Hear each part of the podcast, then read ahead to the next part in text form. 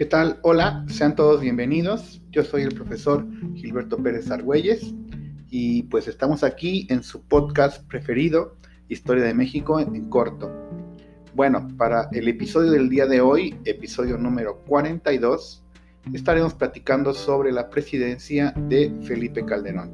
Ese es el título de nuestro podcast, de nuestro episodio en este caso. Bueno, vamos a ver el objetivo. El objetivo de este episodio es conocer algunas características del gobierno de Calderón. Vamos a dividir esta presentación, este episodio se divide en tres secciones. Tendremos algunos puntos en cuestiones políticas, eh, también hablaremos de cuestiones económicas y también de cuestiones sociales. Entonces, dicho lo anterior, es momento de comenzar. Bien, bueno, Felipe Calderón Hinojosa fue presidente de México en el periodo que va entre el año 2006 al 2012. Él tiene una profesión, es abogado y pues ocupó algunos cargos que este, antes de ser presidente de nuestro país. Fue jefe de Juventudes Panistas, además ocupó curul como diputado del mismo partido, Partido Acción Nacional, y también en algún tiempo fue líder nacional del Partido Acción Nacional y por último también fue director de Banobras. Ganó la presidencia de nuestro país con el 36.69% de preferencias. Y será una de las situaciones que tendremos que analizar porque al final pues solo un poco más de la tercera parte de la población estaba de acuerdo con su gestión. Bien, en este caso Calderón eh, podríamos comentar enfrentó al narcotráfico, será una de las etapas más violentas de nuestra historia, ¿no? La guerra contra el narco, así se le conoció. El problema, consideramos nosotros, es que fue poco sensible ante la violencia y la verdad es que predominó la fuerza más que la inteligencia.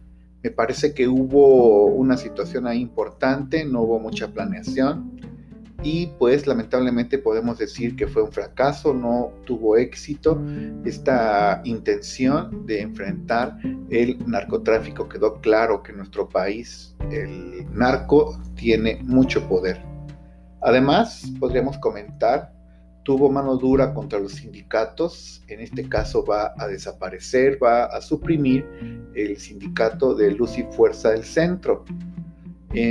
además, podríamos comentar, eh, va a implementar una reforma laboral aprobada en este caso en el Senado, donde se van a incluir, eh, algunos artículos referentes a la rendición de cuentas de líderes sindicales. Calderón consideraba que había una situación ahí importante de poca democracia en lo relacionado a los sindicatos de nuestro país.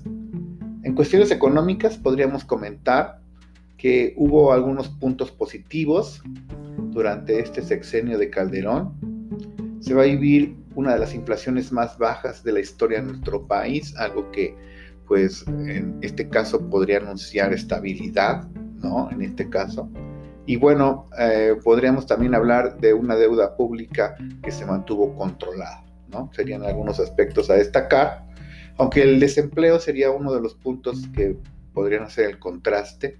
Las personas ocupadas, que en este caso eran casi 36 millones de mexicanos en aquel tiempo, tuvieron ingresos entre 1 a 5 salarios mínimos generales y la población desocupada pasó de 1.6 a 2.5 millones en el periodo que va entre 2007 a 2012, o sea, la presidencia de Calderón.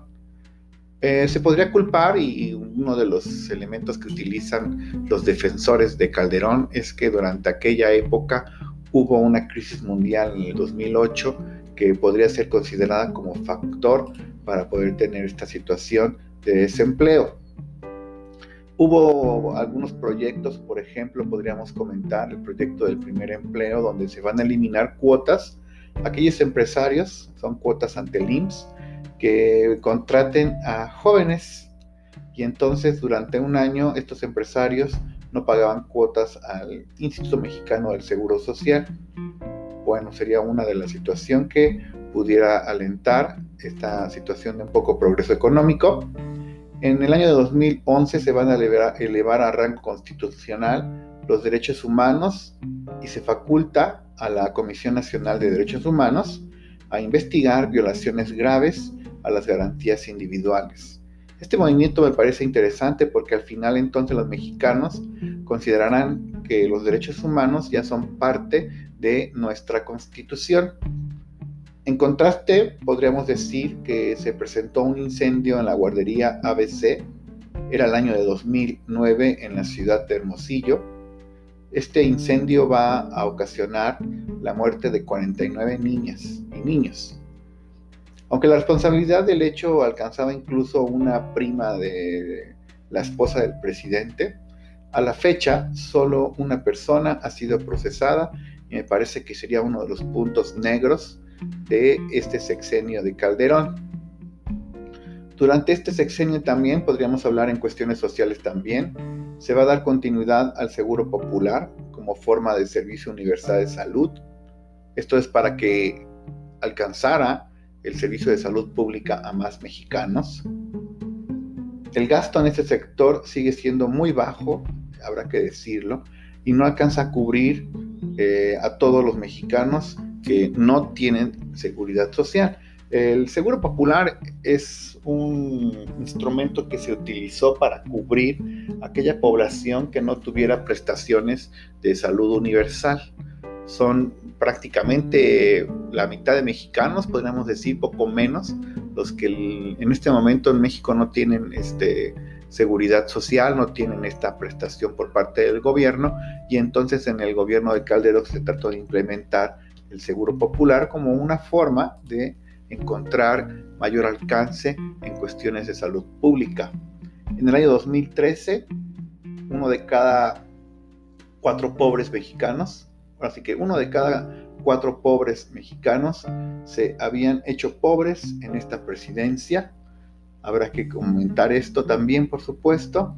Según el INEGI, además, hubo 121 mil muertes durante este periodo, lo cual implicaba, para que quede claro la dimensión de violencia que se vivió en aquella época, implicaba que había un asesinato cada 30 minutos en nuestro país durante el sexenio calderonista. Y bueno, estos son algunos de los contrastes y puntos que se podrían comentar en la presidencia de Calderón. Consideramos que pues al final fue el narcotráfico, esta guerra contra el narcotráfico, uno de los puntos que pues va a marcar a esta presidencia.